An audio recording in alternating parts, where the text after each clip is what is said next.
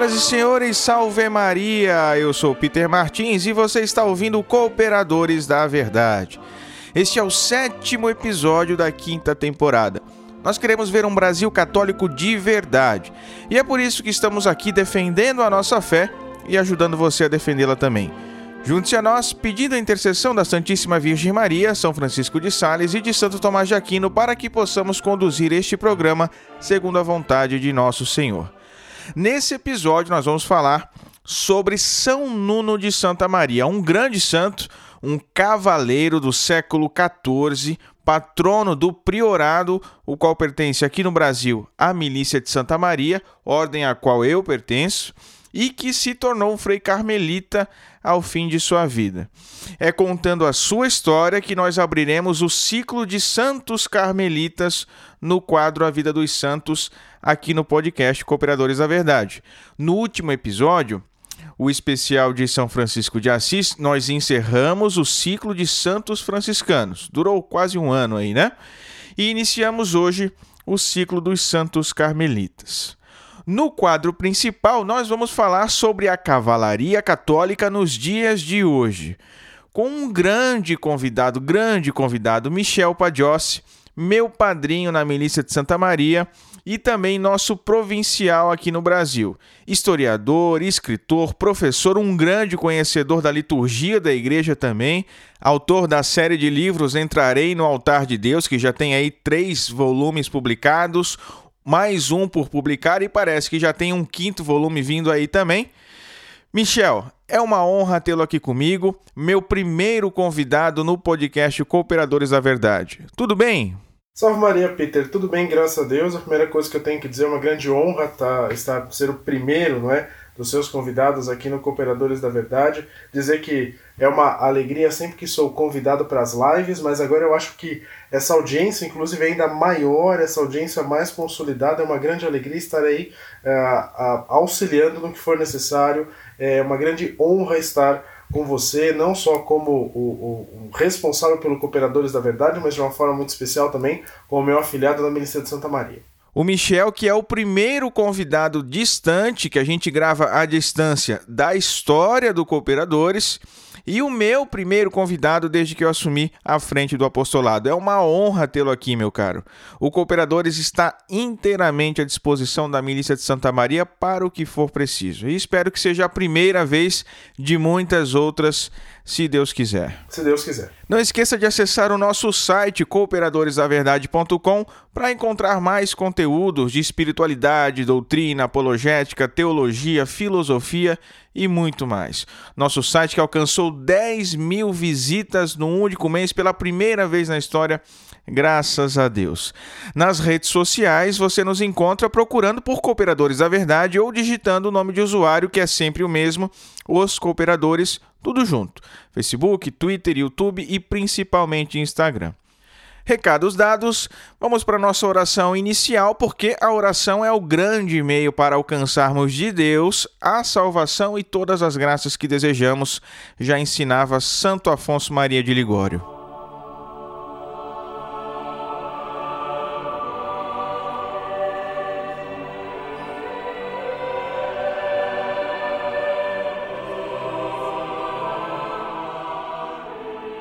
Persium crucis de inimicis nostris libera nos Deus noster, in nomine Patris et Filii et Spiritui Sancto. Amen. Dignare me laudare te virgo sacrata, da me virtutem contra hostes tuus. Gloria Patri et Filio et Spiritui Sancto, sic ut erat principio et nunc et semper et in saecula saeculorum. Amen.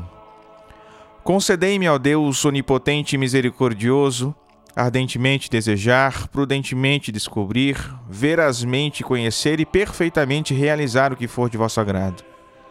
Para louvor e glória do vosso nome, ordenai o meu estado de vida e dai-me saber, poder e querer o que me pedis que faça, e dai-me levá-lo a cabo como convém à salvação de minha alma.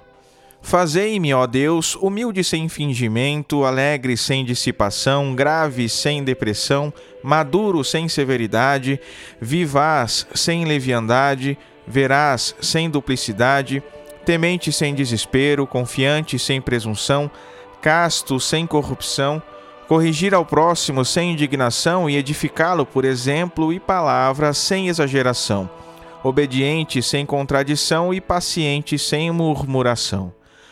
Concedei-me, Dulcíssimo Deus, inteligência para conhecer-vos, diligência para buscar-vos, sabedoria para encontrar-vos, bondade para agradar-vos, perseverança para esperar-vos doce e fielmente, confiança para alcançar-vos felizmente. Fazei-me pela penitência suportar vossas penas, utilizar vossos benefícios nesta vida pela graça e, por fim, na pátria eterna, desfrutar dos vossos gozos pela glória. Vós que com o Pai e o Espírito Santo viveis e reinais pelos séculos dos séculos. Amém. E continuamos reunidos em nome do Pai e do Filho e do Espírito Santo. Amém.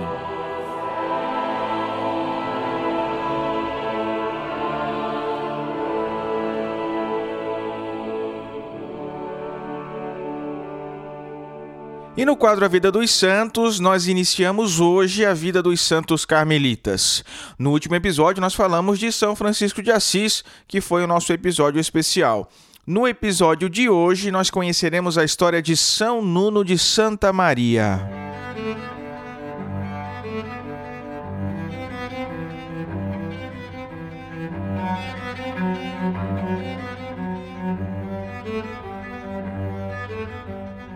São Nuno se chamava Nuno Álvares Pereira. Nasceu em Portugal em 24 de junho de 1360 e foi filho fruto de uma união ilegítima de Dom Álvaro Gonçalves Pereira, cavaleiro dos Hospitalários de São João de Jerusalém e prior do Crato, e de Íria Gonçalves do Carvalhal. Cerca de um ano após o seu nascimento, ele foi legitimado por decreto real. Aí sim, pôde receber a educação cavalheiresca típica dos filhos das famílias nobres do seu tempo. Aos 13 anos, tornou-se pajem da rainha Dona Leonor e pouco depois foi armado cavaleiro. São Nuno foi comandante do exército de Dom João e foi vitorioso diversas vezes nas guerras que Dom João empreendeu pela disputa da coroa depois da morte do rei Dom Fernando I. Mas São Nuno não tinha apenas virtudes militares e cívicas, ele possuía também uma espiritualidade sincera e profunda, um grande amor pela Santa Eucaristia e uma devoção fervorosa pela Santíssima Virgem Maria. Jejuava em honra a Nossa Senhora às quartas, sextas, sábados e em todas as vigílias das festas marianas. Ia à missa diariamente. Na sua insígnia, trazia as imagens do Cristo crucificado, de Nossa Senhora e dos cavaleiros São Tiago e São Jorge, e ainda construiu com seu próprio dinheiro várias igrejas e mosteiros. Depois que a sua esposa morreu, São Nuno viveu a castidade. E quando as guerras cessaram, ele se aposentou, por assim dizer, distribuiu grande parte dos seus bens entre os seus companheiros, antigos combatentes. E por fim, se desfez de tudo o que tinha em 1423, quando decidiu entrar no convento carmelita que ele mesmo fundou. E foi aí então que ele tomou o nome de Frei Nuno de Santa Maria. Abandonou as armas e o poder do mundo para revestir-se da armadura do espírito, como rege a regra do Carmo. O condestável do rei de Portugal, comandante supremo do exército e o seu guia vitorioso, fundador e benfeitor da comunidade carmelita, ao entrar no convento, recusa todos os privilégios e assume como própria condição a mais humilde, de Frade Donato, dedicando-se totalmente ao serviço do Senhor e de Nossa Senhora, sua terna padroeira, que ele sempre venerou. E também a serviço, claro, dos mais pobres, né, nos quais ele reconhecia sempre o rosto do próprio Jesus. São Nuno de Santa Maria morreu no dia da Páscoa, era 1 de abril de 1431, mas somente em 1894 que o padre Anastácio Ronce, postulador geral dos carmelitas, conseguiu introduzir o processo para o reconhecimento do culto do Beato Nuno, que felizmente foi concluído em 1918 com o decreto Clementissimus Deus do Papa Bento XV. Quem o canonizou foi o Papa Bento XVI em 26 de abril de 2009. E vejam só o que, que o Papa Bento XVI disse de São Nuno na ocasião da sua canonização.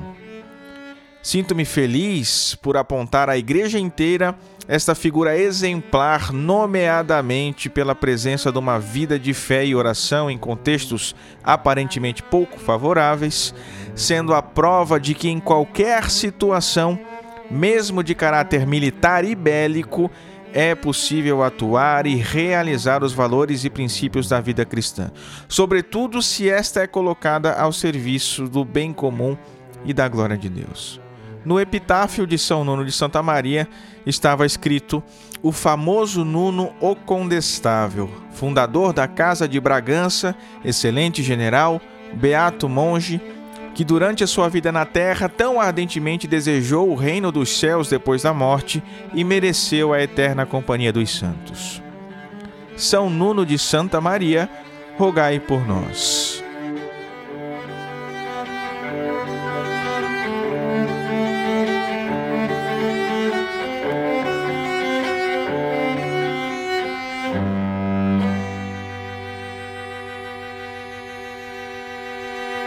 Agora eu quero convidar você, meu caro ouvinte, minha cara ouvinte, para se associar ao Cooperadores Clube.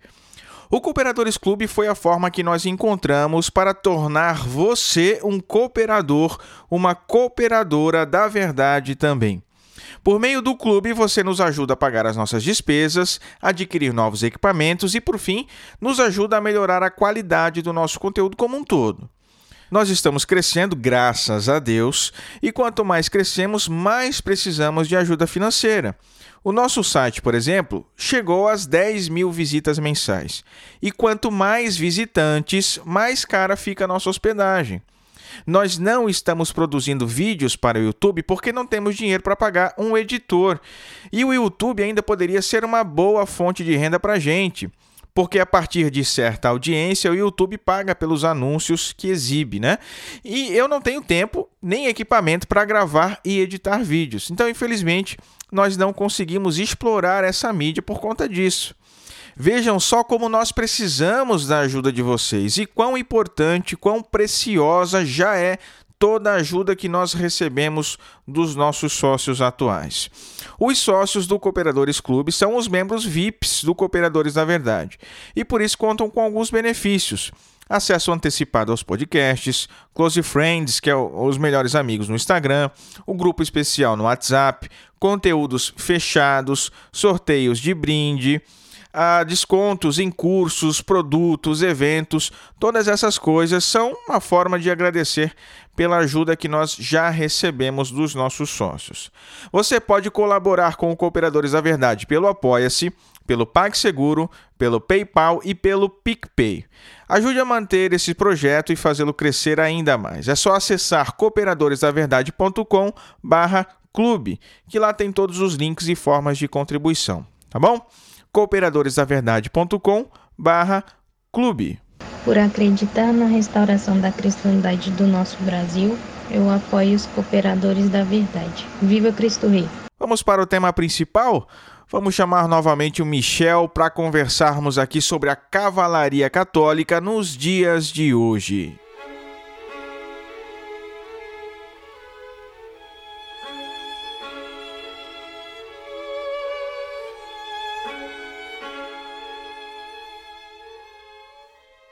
Michel, esse episódio aqui eu vou me colocar muito mais no lugar do nosso ouvinte, que quer escutar, que quer aprender mais sobre a nossa igreja, sobre a nossa história, sobre a nossa fé. Então já vou logo passando a bola para você, tá bom? Eu vou fazer algumas perguntas, a gente vai conversando, a conversa vai fluindo, mas eu prometo não falar muito, o que é difícil, né? Mas tudo bem.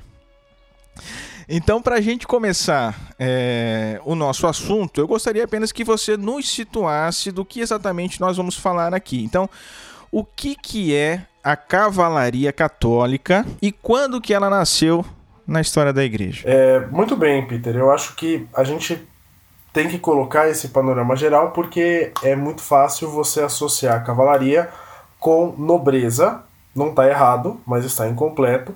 Ou ao mesmo tempo você acaba associando hoje é, ordens de cavalaria com é, ordens esotéricas. Existem muitas. É o caso, por exemplo, do Demolé, não é? Que é o grupo de jovens da maçonaria. é verdade, não é? Então, o pessoal que entra na Demolé é para entrar na maçonaria, né? Essa é a verdade. Então, assim, é... a, a, a cavalaria católica, ela nasce em um determinado momento. Então, assim, ela nem sempre existiu. Inclusive, é importante pensar que lá no começo do cristianismo, alguns santos eram absolutamente contra o serviço militar. Então eles chegavam a dizer, inclusive, que o próprio serviço militar era uma espécie de afronta a Nosso Senhor. Então os, os padres da igreja se colocavam dessa maneira. Então dizer, não, olha, é necessário que se busque a paz e a paz não é feita pela guerra. É... Só que quando da invasão dos bárbaros, os bárbaros trouxeram uma nova realidade para a, a Europa, isso eu estou falando aí do século, da transição do século IV para o século V, que é uma nova cultura que, entre outras coisas, valorizava a, a, a, a gente pode até dizer a masculinidade a partir da batalha. Isso é importante, então há laços de fidelidade, isso muito mais, inclusive, que no Império Romano. Então, toda essa questão dos laços de fidelidade são trazidos junto com esses povos para dentro de um Império Romano decadente. Eles tomam o lugar do Império Romano, e aí você vai ver que tudo aquilo que existia de exército, de organização militar, deixa de existir na Idade Média. Então, num período é, que vai do século V, VI até o século XIII, XIV, não existem exércitos nacionais, por exemplo. Não existe um exército do Império Romano. Então, dentro da sociedade medieval, é, cada pessoa vai ter o seu lugar. Os bárbaros vão encontrar o cristianismo, os bárbaros vão encontrar o que havia sobrado da filosofia grega, os bárbaros vão encontrar o que é, é, o cristianismo, né? então o que foi o Império Romano, e vai nascer daí uma nova estrutura que é a a, a, a, não só a cavalaria, mas toda a estrutura da sociedade medieval. A sociedade medieval era dividida em três ideias. Há um bispo chamado Aldaberon de Laon, lá do século X, que diz o seguinte: é, porque na nossa sociedade, então veja, aqui eu, eu sempre gosto de falar para os meus alunos que o Adalberon é uma espécie de sociólogo.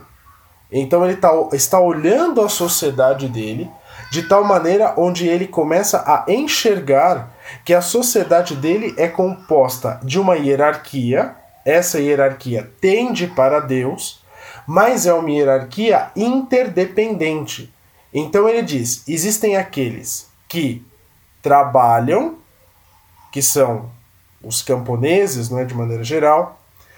Existem aqueles que rezam, que são os oratores, né, que é o clero da Igreja Católica, e existem aqueles que defendem, que são, de certa forma, a mão armada dessa sociedade, que é uh, o belator, que são os belatores, que são uhum. associados com a nobreza.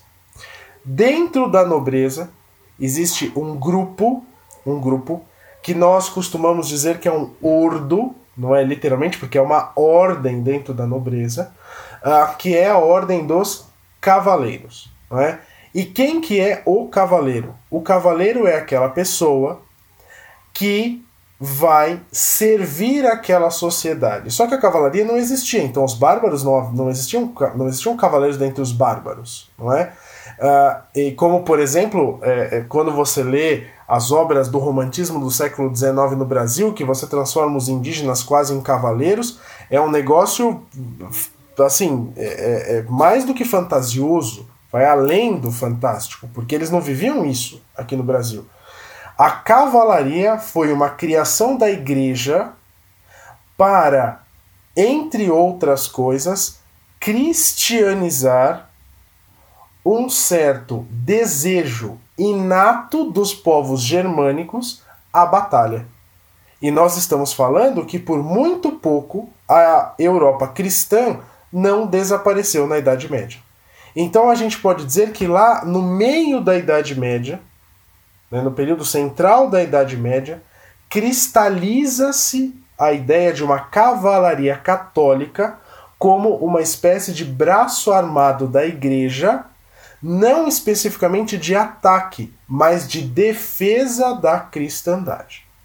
Tá? Então acho que essa é a ideia. Quem cria a cavalaria é a Igreja Católica. Mas a cavalaria, ela já surgiu na história da Igreja com a criação de ordens de cavalaria, quer dizer, assim como havia a ordem dos cistercienses, dos agostinianos, dos beneditinos, assim também surgiram as ordens de cavalaria. Você podia comentar um pouquinho para a gente como foi esse início da cavalaria na igreja? Como se deu a formação dos primeiros cavaleiros, das primeiras ordens? A grande questão é a seguinte. A cavalaria, ela era, antes de mais nada, entendida como também uma espécie de uh, grupo dentre os belatores, da qual você tinha que ter um rito de passagem para que você conseguisse atingir a cavalaria. Então, ainda antes das ordens de cavalaria, você já tinha uma criação de cavaleiros. Então, antes da. Quando eu estou falando de ordens de cavalaria, eu falo de uma forma muito específica dos pobres cavaleiros de Cristo, ou seja, dos templários, né, que são a uhum. primeira grande ordem de cavalaria que nós temos aí. Uh, e o que acontecia? O jovem ele era criado para ser cavaleiro. É criado para ser cavaleiro. E em determinado momento, geralmente próximo dos seus 18 anos, esse jovem recebia é, não apenas a sua espora para poder cavalgar, mas a sua espada, e nesse caso a gente não pode esquecer que a espada, antes de ser uma arma, a espada é um símbolo porque você tem uma espada que você anda com ela do seu lado e dependendo da sua bainha, da forma com que você tem a espada, vão olhar para você e saber, por exemplo, se você é um nobre da pequena nobreza, da alta nobreza, por exemplo.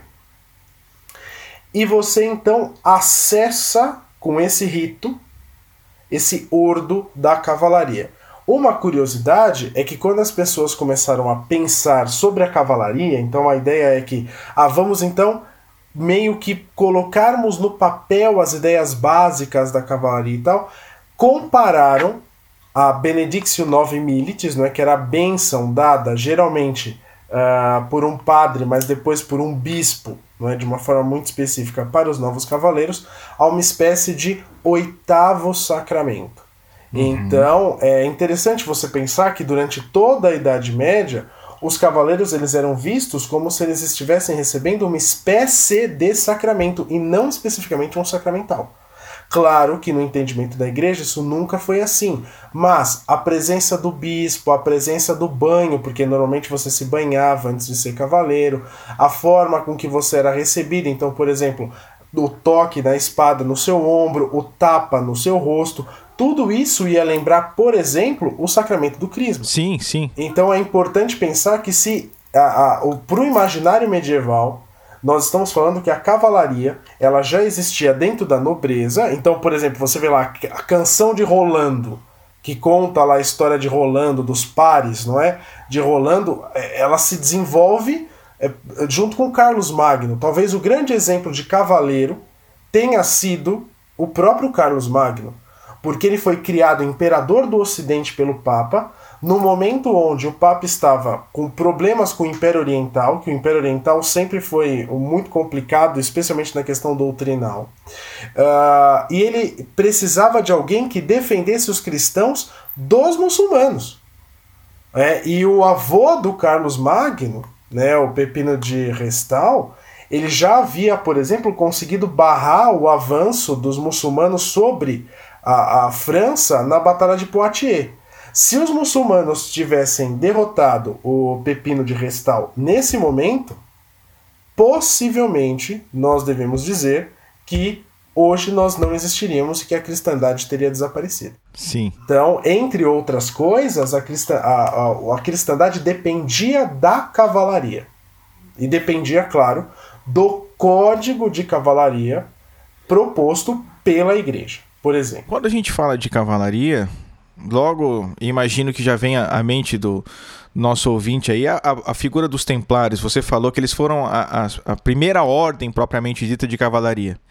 E parece que São Bernardo de Claraval tem uma certa ligação com os templários, né? São Bernardo de Claraval era maçom, Michel, como é que é? São Bernardo de Claraval era maçom. Ele fez, ele falou também que ele, os, ma, os maçons construíram as pirâmides do Egito. Né? Então, você lê lá a obra dele, você encontra essas afirmações lá na obra dele, né?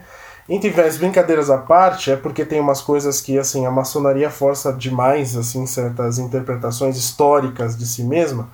É, mas é, o grande problema, na verdade, são os templários em si. É? Então, assim, o que, que ficou por uhum. trás dos templários até que a igreja liberasse toda a documentação dos templários lá no começo dos anos 2000. E aí, então, descobriu-se que, entre outras coisas, a ordem dos templários acabou sendo extinta porque ela não tinha mais vocações. Porque você não era mais uma ordem de cavalaria, você era uma ordem que você usava uma roupa bonita mas você não guardava votos, você era banqueiro, então você vai precisar de uma ordem de banqueiros dentro da igreja? Não vai, essa é a verdade, né? Então a igreja resolveu, por bem, entre outras coisas, acabar com os templários. Só que lá no início, é, você tem um grupo de cavaleiros que pressupõe, entre outras coisas, fazer a segurança do transporte dos peregrinos da Europa para a Terra Santa.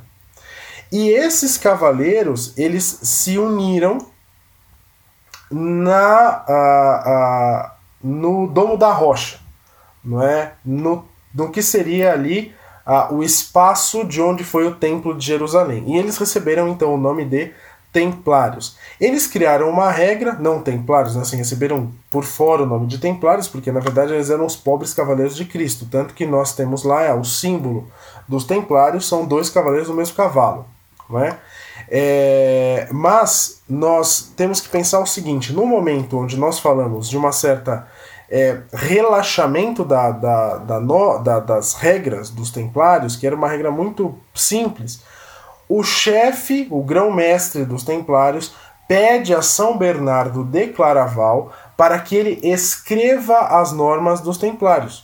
E aí então, o que, que acontece? A gente pode dizer que a consolidação do espírito da cavalaria se dá com São Bernardo escrevendo as suas obras, a sua obra, né? Que você tem lá é, a regra dos templários, não é? Num primeiro momento que ele vai escrever, mas existe uma outra obra, não é? Que é o Em Louvor da Nova Cavalaria, que não é especificamente uma obra é, de regras, mas é uma obra de espiritualidade, onde você entende o que São Bernardo deseja da cavalaria. Então é importante pensar que se você deseja uma cavalaria verdadeiramente católica, você deve voltar a São Bernardo. Porque nós não temos, Deus me perdoe dizer assim, mas grandes referências de cavalaria dentro da igreja nos dias de hoje. São Bernardo de Claraval foi para a cavalaria aquilo que Santa Teresa foi para a espiritualidade católica, digamos assim. Quer dizer, consolidou numa obra todos os fundamentos da cavalaria. É isso? Exatamente, exatamente. E é a partir daí que falar assim: ah, nós queremos ser cavaleiros. Então, aonde que você vai procurar? Em São Bernardo. Não é? Então, por exemplo, a questão de São Nuno. É, havia algumas normas, normas assim, não é? normas sociais, entre aspas, da cavalaria, que dizia: o cavaleiro não pode fugir do campo de batalha se estiver com dois, ou dependendo do lugar, três inimigos à volta. Se aparecesse quatro, aí você podia fugir. Essa é a verdade. Em Portugal, essa norma não existia. Em Portugal, a norma dizia o seguinte: é, você só pode fugir se houver mais de cinco inimigos ao seu lado. E o que, que acontece? Na própria história de São Nuno, conta-se isso. São Nuno é criado cavaleiro no meio de uma campanha militar. Por quê? Porque primeiro o fogo, o, o ferro é provado pelo fogo. Então, primeiro você vai para a campanha, mostra que você é valoroso, que você tem valor em batalha como pessoa, e depois você é armado cavaleiro. Não o contrário.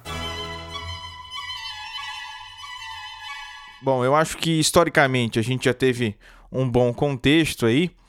E a pergunta que eu faço agora é a pergunta tema do nosso episódio, né? Há lugar no mundo de hoje para uma cavalaria católica? Quer dizer, não seria um mero apego superficial ao passado, um mero apreço a uma estética medieval? Aquela coisa que diz Chesterton, né? Que a tradição é tão forte que as gerações futuras sonharão com aquilo que nunca viram. Mas espera aí, existe um limite para isso, né? Que a tradição seja forte e tão forte, isso é algo muito bom. Mas o nosso apreço pela tradição não pode ser tarado, não pode ser desequilibrado, não é? Até que ponto uma cavalaria para os tempos atuais não é viver assim um certo anacronismo? Eu acho que a gente pode ir mais além, porque assim, a gente pode dizer assim, a cavalaria não está vivendo um anacronismo. Eu acho que na verdade, é, é, nós olhando para essa situação, a gente pode dizer assim, é, a gente até se preocupa com essa questão, né? Claro, mas há algo além, porque existem grupos que vivem um anacronismo. Pense, por exemplo, na quantidade de é, comunidades Amish que existem nos Estados Unidos. É assustador. E você pensa que essas pessoas elas vivem como se você estivesse no século XVII. Elas não têm água, elas não têm luz, elas trabalham no campo, agora elas têm tratores, mas elas têm um apego bizarro ao passado, como se o passado fosse total e completamente algo resplendente, maravilhoso, e, e fosse a época de ouro de todas as coisas, né? Então, aí vem aquela pergunta: a gente pode estender isso à cavalaria? Eu vou dar só um exemplo. Um, aí, aí, primeiro, a cavalaria, na verdade, ela nunca desapareceu. Não é? O que acabou acontecendo foi que uma parte da cavalaria caiu em desuso, se tornando cavalaria de honra de casas é, reais, geralmente, ou de casas nobres. Então o nobre se tornava uma, um, um, um, ele tinha lá uma ordem de cavalaria e ele dava títulos baseados né, no, na sua vivência. Isso desapareceu praticamente depois da Revolução Francesa, não é que criou, colocou aí uma certa democracia no mundo todo. Uh, do outro lado, uh, duas grandes ordens de cavalaria permaneceram, é? Então, uma delas é a Malta, né, os hospitalários de Malta, e a outra é a Ordem Equestre do Santo Sepulcro, que de certa forma é aí a herdeira dos Templários, né? mal comparando, porque não é bem assim, mas enfim a gente pode dizer que são as duas. É, ambas passaram para o serviço caritativo. Então nós podemos dizer, por exemplo, Malta trabalha muito mais, inclusive com a própria questão de hospitais, né, que é característico deles, enquanto que a Ordem Equestre do Santo Sepulcro trabalha também com algumas obras que são caritativas. Só que a ação deles é extremamente restrita. Tá? não vou entrar em detalhes, mas assim, eu, eu enxergo, eu, Michel Pajós Silva, como historiador, estou dando minha opinião, eu enxergo a ação dessas pessoas como algo restrito, não é? Uh, mas eu já posso, nós podemos pensar outra coisa. É, se a cavalaria ela serve para defender a cristandade, certo? Ela nunca perde o seu vigor. Esse eu acho que seja um ponto importante da gente enxergar. Por quê? Porque em todos os tempos o cristianismo é atacado de uma forma ou de outra. A igreja é atacada de uma forma ou de outra. E aí então o que, que acontece? É necessário que um grupo de pessoas se levante para defender a igreja. Ah, mas por exemplo, lá na Idade Média, né, no período pré-cruzada, tinha lá um sultão que resolvia destruir igreja na Terra Santa, colocar fogo nas pessoas dentro das igrejas, proibir as peregrinações, não é? Não existe isso hoje. Tá? Vou pegar a pergunta, né? não vou entrar em detalhes no que a pessoa está dizendo, porque ela já está errada na afirmação que ela faz. É... Mas, por exemplo, pensem na questão do aborto. É, Existe mais sacrifícios humanos feitos na forma de aborto por ano no mundo do que mortos na Primeira ou na Segunda Guerra Mundial. Isso é normal? É normal uma sociedade santificar o sexo de tal maneira que você tem direito de matar a vida gerada em você por prazer? É, é absurdo isso! É absurdo. Como é absurdo também o totalitarismo de esquerda, que é um totalitarismo que vai fazer com que você seja o que o governo quer que você seja, o duplo pensar, não é? Da, da obra do George Orwell. Mas também, do outro lado, um totalitarismo de direita, um totalitarismo liberal, onde você é o número do seu salário. Então, para que, o que, que você vale? O seu salário. Será que essas duas ideologias também não estão erradas e a gente também não tem que combatê-lo, combatê-las? Ou, por exemplo, tantas outras coisas como a ideologia de gênero, que pressupõe que a família, inclusive, é uma construção social. Então, muda-se o campo de batalha e as armas.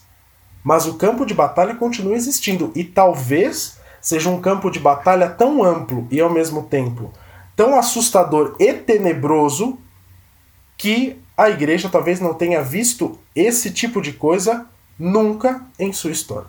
É, tanto é que o nosso fundador, Dom Gerard Raffon, ele diz no seu Princípios da Cavalaria, ele diz justamente que a guerra atual do cavaleiro, ela é verdadeiramente espiritual verdadeiramente espiritual. Essas são as palavras que ele usa mesmo. Quer dizer, é intelectual, é cultural, é política, é uma guerra de ideias hoje. Né? Aqui no Ocidente, pelo menos. Porque no Oriente ainda é outra coisa. Lá tem muita perseguição física mesmo, muitos martírios. Acaba se assemelhando mais ao passado, né?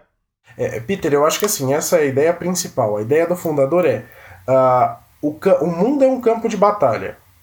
E a milícia de Santa Maria, desejando resgatar a espiritualidade da cavalaria, ela vai propor dois caminhos. É alargar a fronteira do reino dos céus, aqui embaixo. Como? Num primeiro momento, a partir de si, como escola espiritual. Destruindo, entre outras coisas, os muros que você criou no seu coração a, a ação da graça de Deus. Do outro lado, a ação no mundo de apostolado, que deve servir, entre outras coisas, para combater o mal e expandir o bem. Sim. Então, digamos, a gente podemos resumir isso como a missão do cavaleiro no dia de hoje, Michel? Eu diria Porque... que hoje, Peter, desculpa eu até ter te cortado, mas a ideia básica que nós temos, eu tenho muito claro isso para mim, que a, a, a missão do cavaleiro é oportune e inoportune, que é a, a, a, tempo e a contratempo, né, que nós usamos na nossa regra, mas a ideia é literalmente oportuno e inoportunamente, não é? Como diz uhum. o nosso brasão.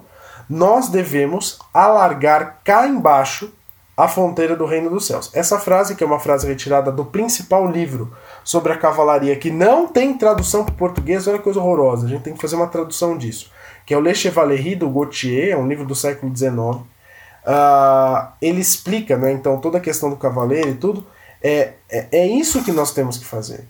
De modo oportuno e inoportuno, alargar cá embaixo as fronteiras do reino dos céus. Começando dentro do nosso coração, e expandindo isso em forma de apostolado para o mundo.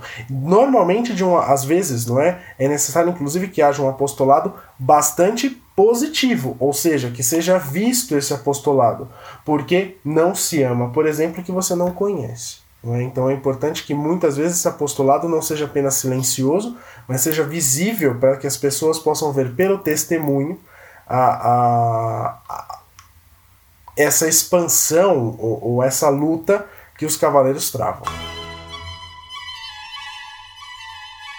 Michel, e o que da tradição da cavalaria antiga nós podemos dizer que se mantém hoje na cavalaria atual?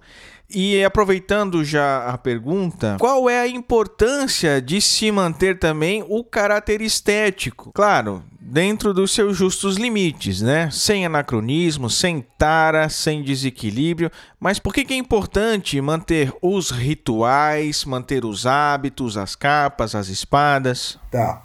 É, Peter, vamos lá. Então, colocando aqui algumas questões, não é? é o que, que nós mantemos? Então, a primeira coisa que a gente tem que pensar é literalmente sobre a questão do uh, da bênção da bênção da criação de novos cavaleiros.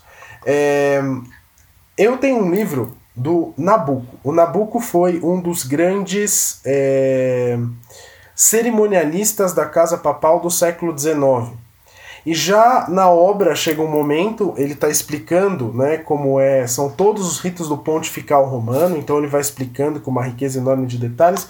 E chega um momento lá no final onde ele fala: nesse capítulo existe a Benedictio Novi Militis, então a bênção dos novos cavaleiros. Só que eu não vou falar sobre ela porque ela caiu em desuso. Então eu estou falando isso no século XIX. Uhum. Só que até 1962 não foi tirado a Benedictio Novi Militis. Ela continuava no pontifical. Então qual que é a primeira coisa que os cavaleiros retomaram? A bênção da criação dos novos cavaleiros dada por um bispo que está presente no pontifical romano clássico. Então essa é a primeira questão. E na verdade não é uma questão de criação de rito, mas é uma manutenção. Tá? Então você manteve a bênção que foi usada durante lá centenas, até a gente poderia dizer milhares de anos, para a criação de novos cavaleiros. Isso no primeiro momento. A segunda coisa, nós não nascemos do nada. Então nós estamos ligados ao passado. De que maneira? Nós estamos ligados ao passado num primeiro momento, porque existe uma. Nós vivemos a tradição como democracia dos mortos. Não é? Então, essa é a verdade. Nós deixamos que eles uh, passem para nós a, a experiência de tudo aquilo que funcionou e, ao mesmo tempo, aquilo, a experiência de tudo aquilo que não funcionou. Então, por exemplo, qual que são os símbolos que nos ligam, por exemplo, ao passado da cavalaria? Então, nós temos alguns. Não é? Então, além da Benedictio 9 Milites, nós temos lá, por exemplo, a presença de um hábito muito simples, geralmente associado por ser um hábito aberto em forma de escapulário, mais ou menos como os hábitos usados para você cavalgar, e para os membros superiores, a capa, que é cinza para o escudeiro e branca para o cavaleiro. Por quê? Porque o símbolo da cavalaria era, além de tudo, a capa. É? Então isso também é importante da gente poder pensar. Ele indicava, quando você teve várias ordens de cavalaria na Idade Média, cada um deles era indicado pela cor da sua capa, pelo formato da sua cruz, pelo formato do seu escudo. Eles eram indicados dessa forma. Então a milícia de Santa Maria se uh, apropria desses símbolos e os traz para o século XXI, para o século XX, para o século XXI, porque a milícia foi fundada ao fim da Segunda Guerra Mundial, onde você vê um mundo sem perspectivas. Né? Então essa é a questão. Assolado de um lado é, é, pela sombra do fascismo e do outro lado pelo comunismo soviético. É? Então essa é a verdade, é um mundo totalitário. É? Essa é a grande questão que nós vemos aí. É... Do outro lado, nós temos que entender que nós estamos num mundo é, telemático.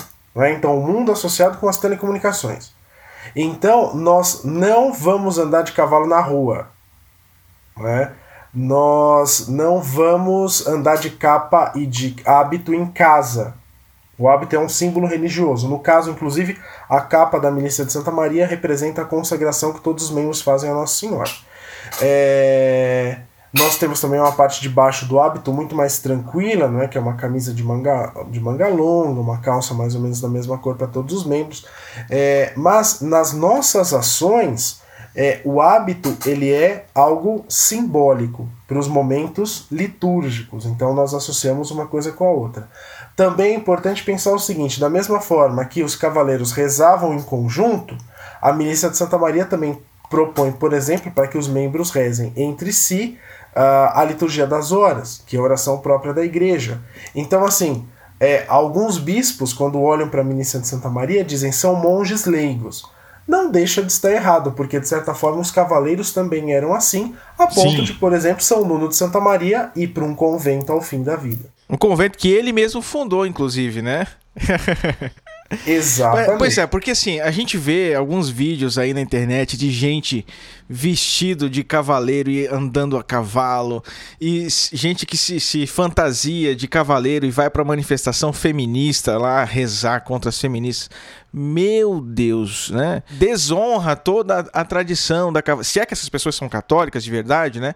acaba uh, sendo uma desonra para toda a tradição da cavalaria. Exatamente. Na verdade, assim, é, depois a pessoa vira motivo de chacota e você não sabe por quê. Mas a grande questão é a seguinte: é, falta um conhecimento histórico, e eu digo isso aqui no Brasil de uma forma muito especial, onde não existe uma tradição de cavalaria. Então, por exemplo, na França, em Portugal, na Espanha, de certa forma isso não existe. Por quê? Porque as pessoas sabem que se você sair vestido com uma armadura na rua, a pessoa vai dar risada na sua cara. Né? Porque vai fazer, ah, que templário que você é. Ah, eu sou o templário, eu sou Zé Cruzadinho. É, não, não vai funcionar, gente. Desculpa, isso funciona no Brasil.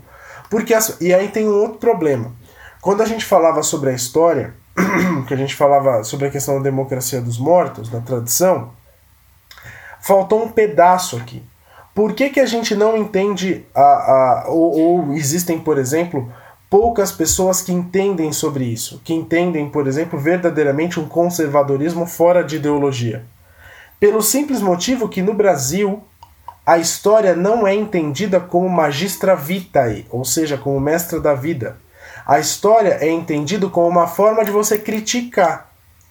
Então a história, a filosofia, a geografia, as ciências humanas em geral, foi retirado delas o seu caráter de busca pela verdade e ela virou uma ferramenta que alguém utiliza dela para você criar pessoas associadas com é, é, geralmente discursos de esquerda, discursos de minorias e coisas do gênero. Então, ou seja, que fato eu sou professor de história?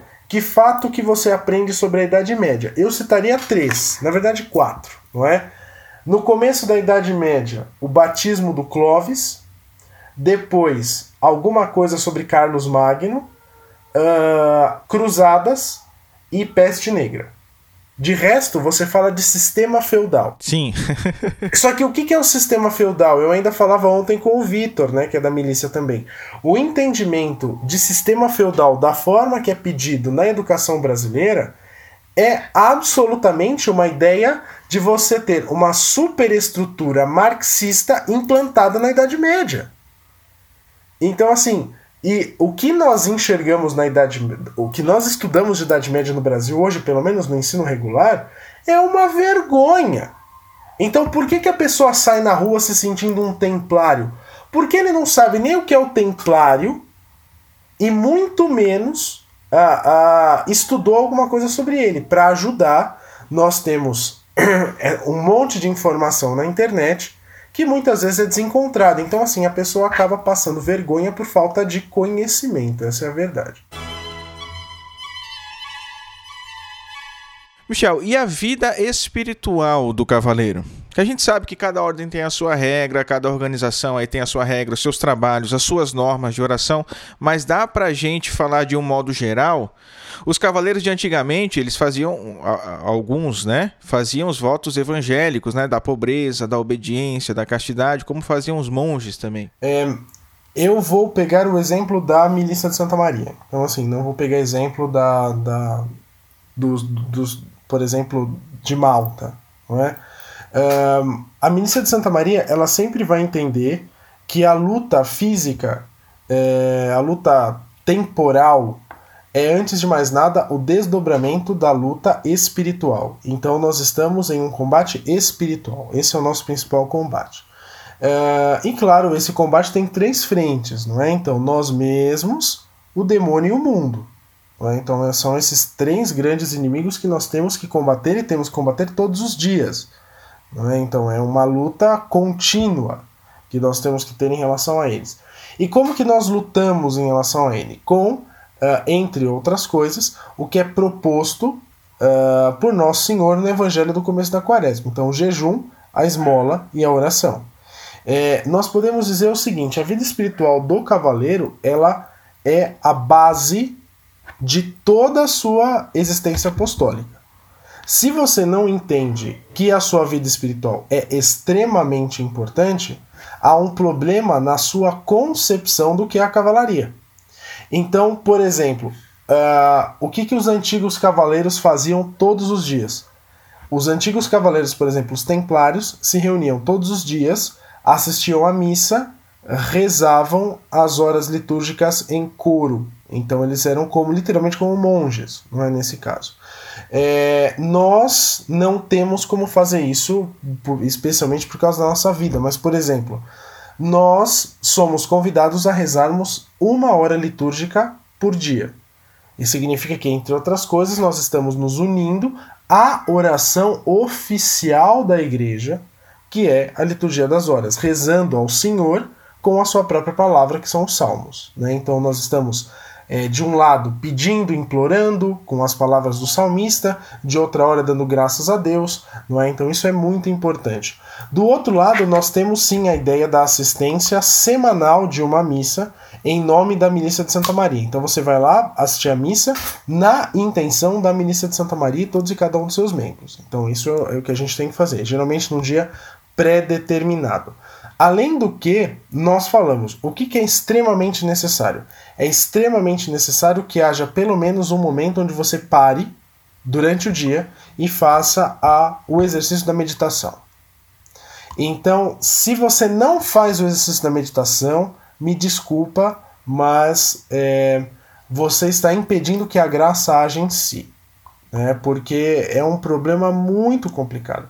A meditação é uma coisa que você aprende a fazer ao longo do tempo, né? Que é oração mental.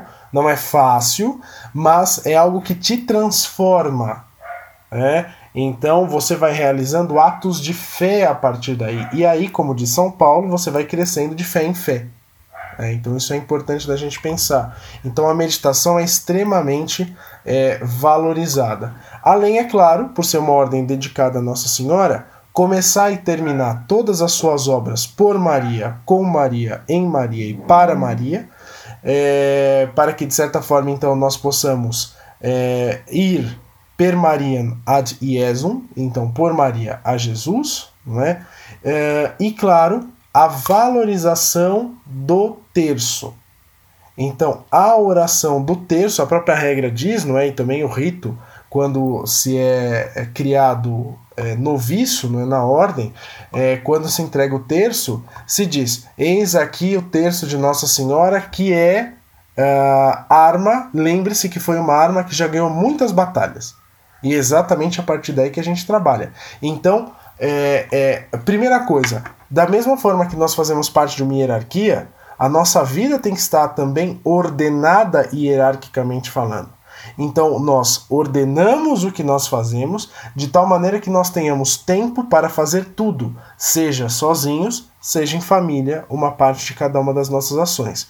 E é claro, não descurar do nosso estado de vida, porque, como somos leigos, de maneira geral, não é fácil uh, viver como leigo casado, por exemplo, no mundo, porque ter uma família católica é difícil. O demônio odeia as famílias católicas. E claro, você vai querer começar a ter uma vida de oração, o demônio vai te colocar de ponta cabeça. Essa é a verdade. O demônio vai te virar de ponta cabeça. É. Se você não acredita no demônio, meu amiguinho, tenha certeza que o demônio acredita em você. é, mas é assim. Você tem que pensar desse jeito. Então, assim, a vida espiritual do cavaleiro ela tem que ser, é, e, é, e, talvez essa seja, na regra se diz o seguinte, qual que é o prêmio máximo da busca da cavalaria? A busca da cavalaria é a busca expressa lá na obra do ciclo arturiano, do ciclo do rei Arthur, que é a busca pelo Santo Graal. Para a cavalaria católica, o que é o Santo Graal? O que, que o Santo Graal representa? O próprio Cristo. Então, a vida espiritual do católico, do cristão católico, do cristão católico que participa da milícia, deve ser uma vida que tende à perfeição cristã e, consequentemente, à conformidade de nós mesmos ao Cristo, especialmente ao Cristo crucificado. Muito bem. A cavalaria, então, como o Michel bem colocou, nós vimos que ela surgiu para servir a igreja, em favor dos mais fracos, para defender os lugares santos, para garantir a manutenção da própria cristandade. Então, assim, não se trata de um mero apêndice na história da igreja. Isso precisa ficar claro. Né? Eu falei disso no episódio sobre as cruzadas, inclusive. Quantos santos não estão ligados à cavalaria? São Bernardo de Claraval, São João de Capistrano, o próprio São Francisco de Assis, São Nuno de Santa Maria, São Luís IX. Quantos papas no decorrer dos séculos não solicitaram os serviços dos cavaleiros, não foi? Urbano II, São Pio V, Inocêncio XI. Então, hoje, ainda que as batalhas sejam outras, mais do que nunca, com a igreja que continua sofrendo, que continua perseguida, ainda que de formas diferentes aqui no Ocidente, mais do que nunca se faz necessária a atuação da cavalaria, o cultivo das virtudes do cavaleiro, da tradição da cavalaria. A igreja não pode abandonar a cavalaria sem se trair, não é? Parafraseando aí o professor Roberto de Matei. É, é, eu acredito que é, exatamente por ser uma parte de longa duração, né? agora falando como historiador, é um capítulo de longa duração na história da igreja, mudam-se as batalhas, mas a, o campo de batalha está aí. E é interessante notar que, por exemplo, os jesuítas, é o nome da ordem dos jesuítas é Companhia de Jesus, ou seja, são soldados. Uhum. Então, a grande questão é essa. A, a, por mais batido que isso possa parecer, é, a luta continua. E na verdade, às vezes essa luta pode ser muito pior hoje, e eu explico por quê. É, em determinado momento você sabia quem era o seu inimigo. Mas e hoje? Você sabe de verdade quem é seu inimigo? Será que seu inimigo não está mascarado em nome de ideias uh, bonitas, de bons propósitos, de uma certa ecologia, não é? E no fundo, no fundo, essas pessoas estão traindo o nosso Senhor e traindo a sua igreja? Será que essas ideias que estão sendo espalhadas, na verdade, não são uma grande mentira e alguém precisa combatê-las? Então, deixar para trás a cavalaria é trair o próprio passado, a própria tradição da igreja.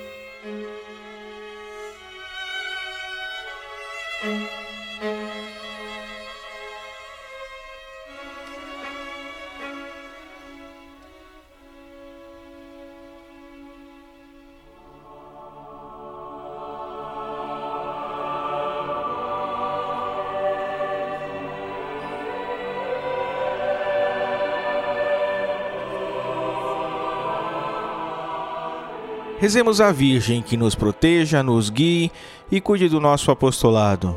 Subtum presidium confudimus sancta Dei genitrix, nostras deprecationes ne despitias e necessitatibus nostris. Sed periculus cunctis libera nos semper, Virgo gloriosa et benedicta. Amém.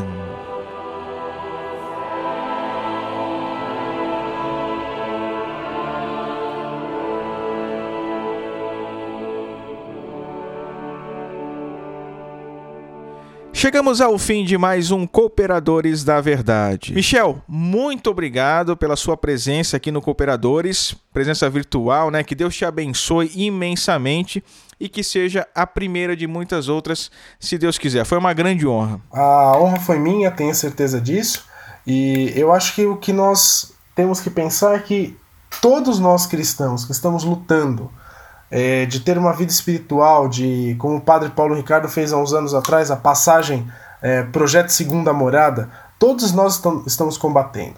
A grande questão é que a cavalaria é uma forma instituída, hierarquizada e ao mesmo tempo é, é, própria de luta. E tenham certeza, nós precisamos de mãos. E nós precisamos de pessoas que se deem e se coloquem a lutar. Então, meu irmãozinho, Espero que isso toque seu coração para que todos nós possamos lutar ordenadamente, verdadeiramente, para, pelas mãos de Maria Santíssima, alargar cá embaixo as fronteiras do Reino dos Céus. Muito bem, muito obrigado pela companhia. Reze por nós, Deus te abençoe. Salve Maria. Tchau, tchau. Te salve Maria, fiquem com Deus.